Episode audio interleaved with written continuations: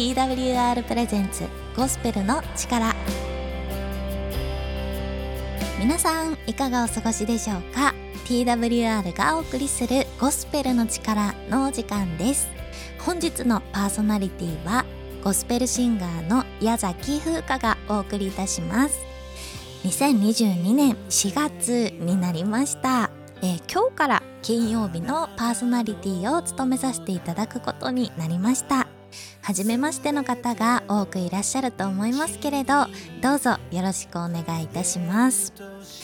金曜日はほっと一息ちょこっと楽しいをテーマに元気になれる曲やお話を皆さんにお届けしていきたいと思います。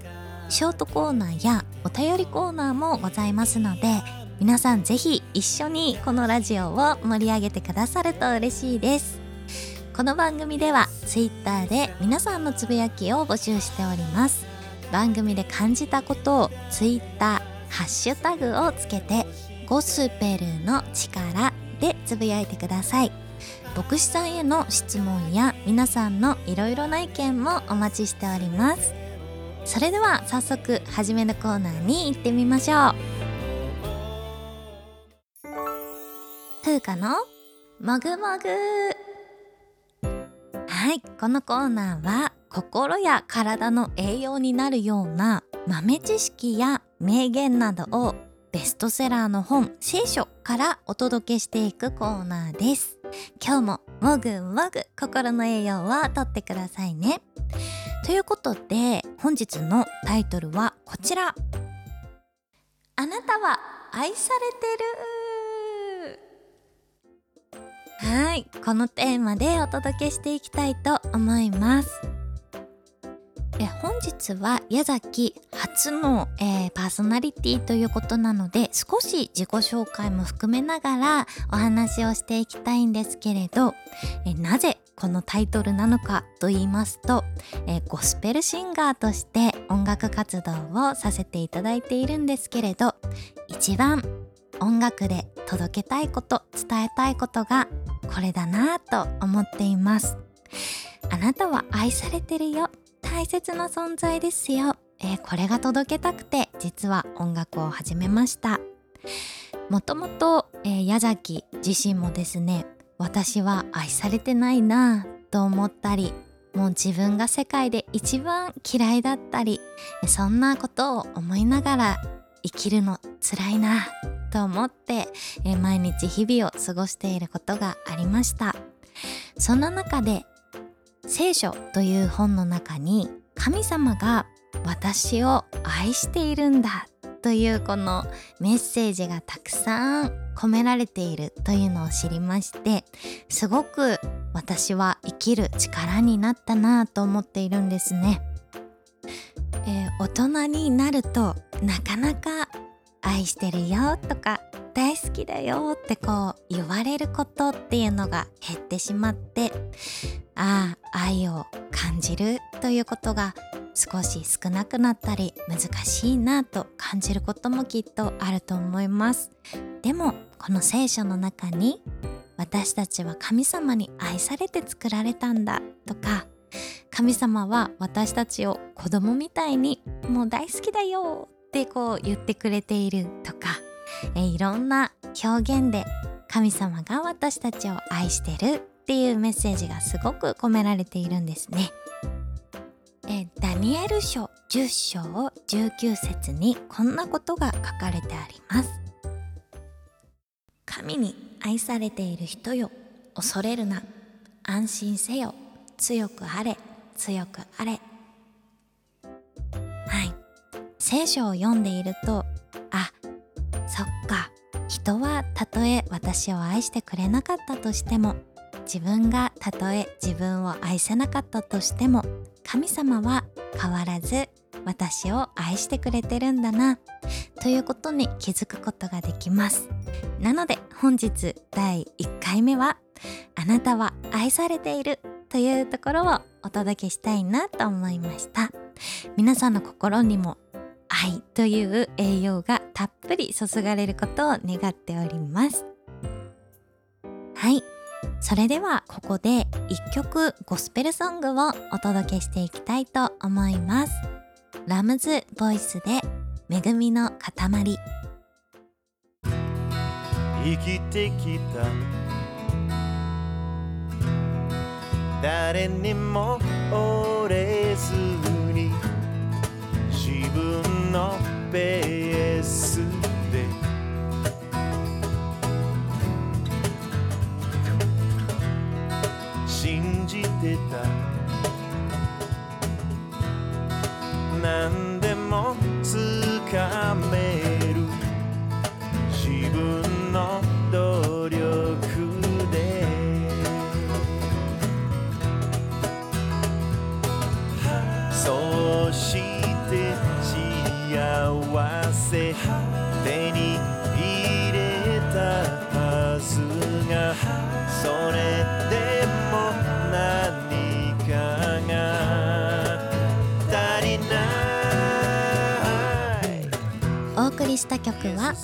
ズボイスで恵みの塊でした。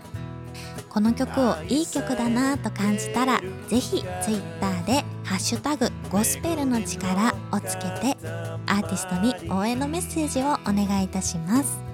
また曲のリクエストも大歓迎です。ぜひぜひハッシュタグや応募フォームよりご意見をお寄せください。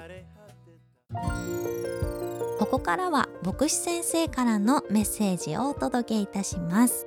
本日のメッセンジャーは札幌クリスチャングループ青年リーダーの杉浦義也先生です。それではお聞きください。皆さんこんにちは。北海道札幌市にある教会札幌クリスチャングループの青年リーダーをしている吉谷です。よろしくお願いします。今回も聖書の御言葉を通して神様からの励ましを受け取っていきましょう。今回は希望の御言葉2つの光というテーマでお話ししていきたいと思います。今回のお話の鍵となる聖書の箇所は詩編119編105節です。お読みいたします。あなたの御言葉は私の足の灯火私の道の光です。さて最初にお聞きの皆さんに一つ質問をしてみたいと思います。あなたは夜の9時に家でテレビを見ています。すると突然すべての電気が消えてしまい停電になってしまいました。あなたはまず何をしますか？状況を想像しながら考えてみてください。ほとんどの人がこの質問に対する答えは何らかの方法で明かりをつけるだと思います。例えばスマホのライトを使ったり部屋に置いてある懐中電灯を探したり私が小さい頃はろうそくが常備してあって台風の接近で停電の可能性があるとよくテーブルの真ん中にマッチとろうそくを準備していました。停電になり真っ暗になった時何もしないと答える人はまずいないと思います。それほど光というのは私たちが生きるためにとても大切なものです。光があるからこそ私たちの生活が成り立っていると言っても過言ではありません。先日私は光の大切さについて学ぶ機会がありました。12月の日曜日の朝のことです。その日は私が家族の中で一番に起きたのでリビングにあるストーブに電源を入れました。しばらくして部屋が暖かくなってきた頃いきなりパッと電気が切れてしまいました。朝の6時頃だったので日も出ていなく部屋は真っ暗になりました。私はすぐにあ停電だと思いました。きっと外は猛吹雪で電線か何かが切れちゃったのかと思いましたが窓越しに外を見ても吹雪いている様子はありません。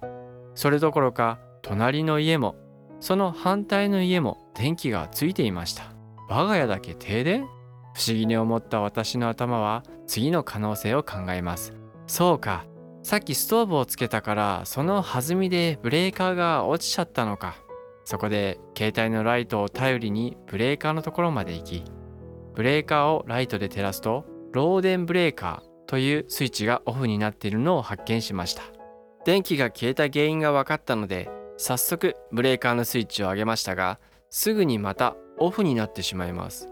何度上げてもスイッチがオフになってしまうので電気がつかないままどうしようと悩んでいる頃妻や子供たちが起きてきました。状況を説明し上着を着るように指示。非常用に用意していた小さな灯油ストーブを引っ張り出してそれで暖を取りました。幸いガスや水道は電気とは関係なかったのでトイレは使用できお湯も作ることができました。電気なしの状況で朝食と朝の支度を済ませ家族を教会に送りました。その後私一人家に戻り電気の復旧作業に取り掛かりました。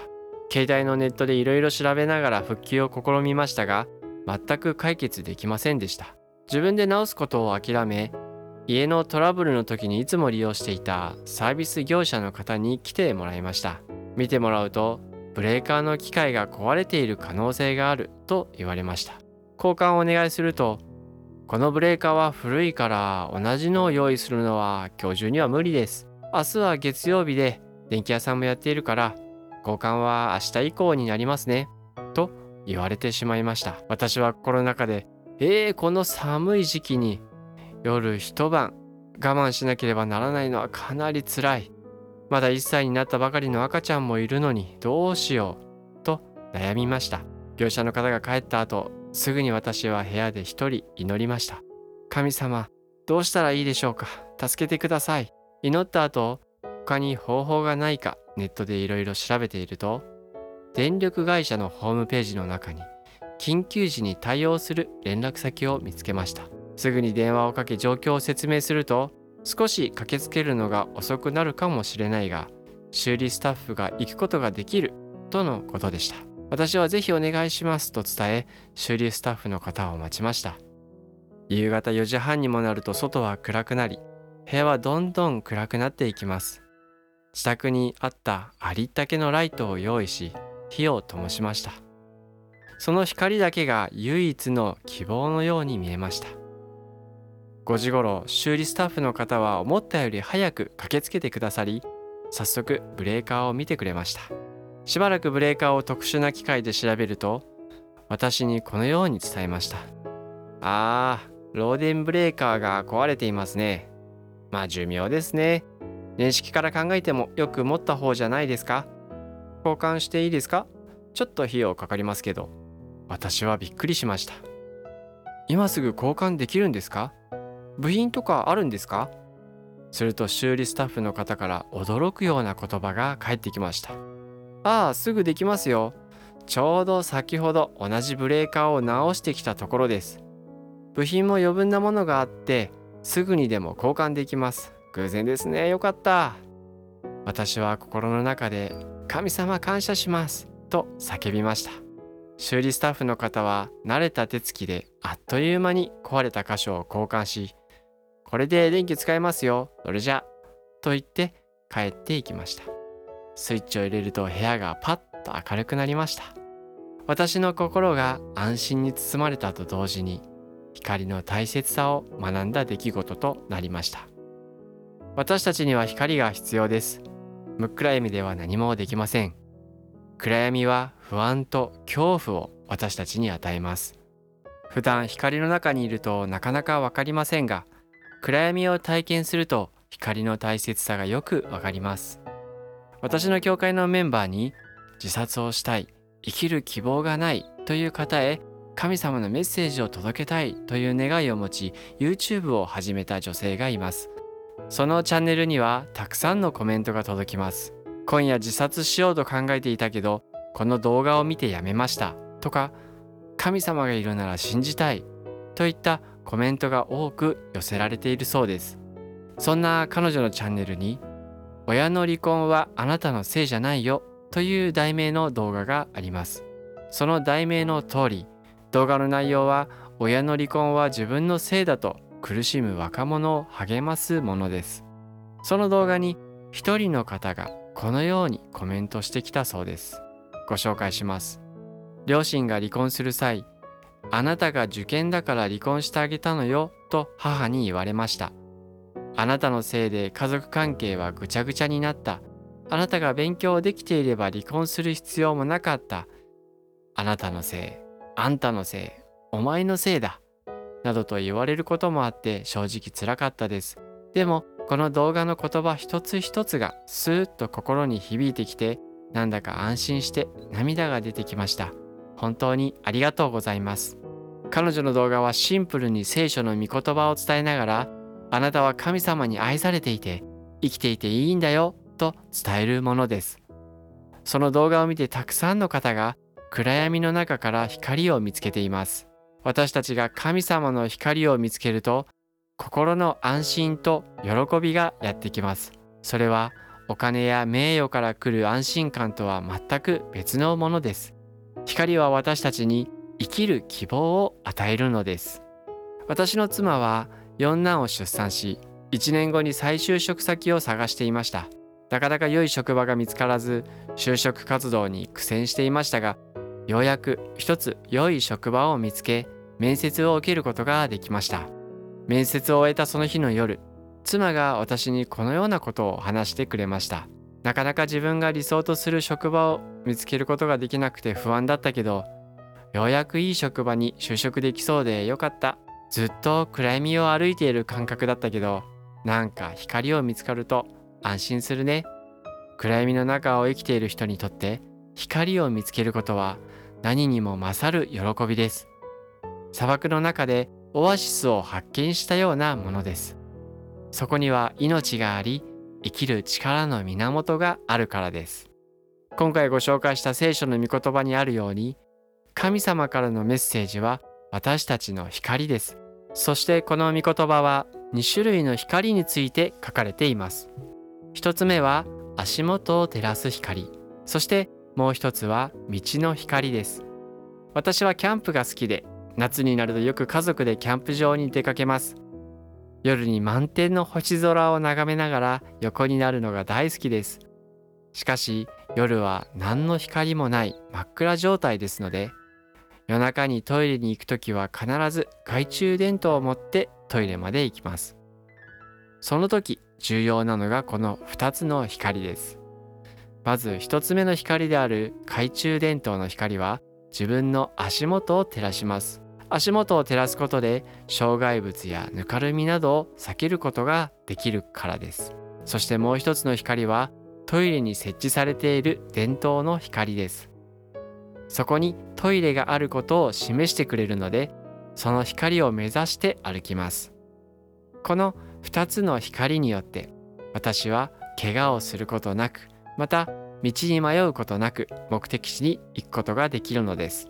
私たちの人生も同じようなことが言えます。足元の光は私たちが歩む人生においてつまずいたり怪我をしたり穴に落ちたりしないようにするために必要です。私たちの敵である悪魔は私たちが歩む人生の道にいろいろな罠を仕掛けてきます。その罠を見分けるために足元を照らす神様の光が必要なのです。それが聖書の御言葉であり神様からのメッセージです。また道の光は私たちが進むべき人生の目標を示してくれます。足元の光だけでは私たちがどの方向に進めばよいか分かりません。でも神様の光を見つけその光を信じて進んでいくならば決して迷ったり間違った方向に進んだりすることがありません。なぜならその光を用意してくださった神様は私たちを何よりも愛し尊い存在としてくださっているからです。聖書のイザヤ43章4節にこのように書かれています。私の目にはあなたは高価で尊い。私はあなたを愛している。お聞きの皆さんの中にはそんなこと言われてもこの暗闇から抜け出せるなんてありえない。そんな簡単な状況じゃないんだ。私に光なんて届くはずがない。もう疲れた。などと思っている方がいるかもしれません。そんな方に神様からのメッセージを一つ紹介します。第2コリント5章17節にこのように書かれています。ですから誰でもキリストのうちにあるならその人は新しく作られたものです。古いものは過ぎ去って見よすべてが新しくなりました。この御言葉のようにイエス・キリストを信じるなら誰でも新しくされるのです。今の自分がどのようなものであってもです。ですから神様の光である希望の御言葉はあなたのためのものです。ぜひこの御言葉を受け取ってください。そしてこのように祈ってください。神様私は今まで暗闇を歩いていました。でも今日あなたが私の足の灯火道の光となってくださることを知りました。私は神様を信じます。私の光となってください。イエス・キリストの皆によって祈ります。アーメン。すべての人に神様の光が必要です。そしてその光は求める者には誰にでも与えられます。ぜひその光である神様のメッセージを受け取ってください。最後に私の所属している教会の紹介をさせていただきます。札幌クリスチャングループは北海道札幌市にある教会です。教会の建物はなく毎週日曜日に札幌市豊平区の区民センターの部屋を借りて礼拝をしています。元気な賛美が特徴の教会です。また英語とスペイン語の通訳がありますので外国の方もたくさん来られています。ぜひホームページでご確認の上礼拝にお越しください。それではお聞きの皆様に神様の祝福が豊かにありますようにお祈りしています。はいありがとうございました。光っていうのは本当に大切ですよね。あの全国ツアーで私は新潟の方にこう車で出かけたことがあったんですけれど山道。あの街灯がない山道っていうのがやっぱりありましてそこでですね車のヘッドライトライトを消すとですね恐ろしいぐらい暗いというのを経験したことがあります。皆さん本当の暗闇ってすごい怖いですよね。先生がおっしゃっていたようにやっぱりこの人生の中でも暗闇だなもう出口が見えないずっと長いトンネルを生きてるようだと思う時がもしかしたらあるかもしれませんがぜひぜひこの光というのを見つけて、えー、そっちに向かって歩いていってほしいなと思いました。素敵なお話をありがとうございました。ふーちゃんお便りコーナー。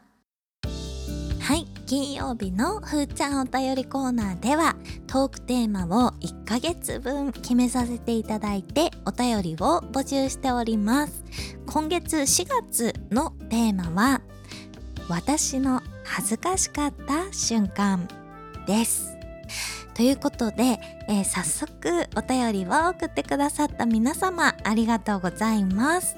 え1ヶ月分募集しまして1ヶ月にわたってこうちょこちょこと、え毎週ご紹介していきたいなと思っていますので、え今日お聞きいただいた皆様もぜひお便り送っていただけるとありがたいです。ということで早速まず1つ目ご紹介していきたいと思います。ラジオネームバタコヤンさん10代の女性からいただきました。私の恥ずかしかった話はある日友達とレーズンパンを食べていたのですが私は当時レーズンを豆だと思っていて友達に「このレーズンぶどうっぽい味がするね」と言ったら「当たり前じゃん」と言われ初めてレーズンが干しぶどうだと気づいたことです。しばらくの間そのネタでからかわれてしまいました。今でも恥ずかしい思い出です。ということですごい可愛い恥ずかしいお話ありがとうございます。えー、このラジオはですね若い方にもぜひ聞いてほしいねということでやらせていただいておりまして、えー、10代のバタコヤンさんあのお便りいただいてすごく嬉しいです。ありがとうございます。あのこのレーズンを豆だと思っていたっていうのがすごい可愛いですよね。あの私はレーズンがちょっと苦手でしてあんまり食べれないのであすごい レーズンパンが食べれるっていうのがすごいななんて思いましたけど恥ずかしいお話ありがとうございました。続いてもう一個読んじゃおうかな。えー30代男性もっちーさんからいただきました。ふーちゃんお疲れ様です。ありがとうございます。4月からラジオ配信おめでとうございます。今月のテーマ恥ずかしかったことですが小学2年生の時に体育の授業でとっさに担任の先生をお母さんと呼んでしまい担任の先生もそれに乗ってお母さんどこ?」と返事されたことが今でも消したい過去です。周りの数人からも「何呼んでいるんだ」と冷たい視線を感じたことも追い打ちをかけて恥ずかしさ倍増でした。ということでありますね。この担任の先生をお母さんと呼んでしまうあるあるですね。はい。皆さん同じ経験をした方がどれぐらいいらっしゃいますでしょうか。大人になってからも忘れたい過去です。ということで、えー、恥ずかしい思い出を思い出してくださってありがとうございます。ね皆さんきっとね生きてる中でちょっと恥ずかしいという思い出きっとあるんじゃないでしょうか、えー、他の人に話した時にねほっこりと笑ってもらえるネタなんじゃないかなと思いますので、えー、ぜひぜひ皆さん恥ずかしかった瞬間ある方はまたお便りをお待ちしております。今日お読みできなかった分もまた来週えー、読ませていただきますのでまた来週もぜひ聞いてくださいね。さあ間もなくお別れのお時間です。最後にお聴きいただく曲は神山美沙で命の日の限り。主は私の光私の救い。主は私の命の砦。今日もゴスペルの力最後まで聞いてくださってありがとうございました。いかがだったでしょうか？ご意見ご感想はお聞きの放送局にお送りいただいても大丈夫です。TWR の最新情報はホームページ twrjp.org twrjp.org をご覧ください。各種 SNS、インスタグラム、Facebook、Twitter でも最新の情報を公開しております。ぜひフォローをお願いいたします。番組をもう一度聞きたい方や聞き逃した方のために Apple や Spotify のポッドキャストでも配信をしております。TWR Japan ゴスペルの力で検索しお聴きください。それではまた来週お会いしましょう。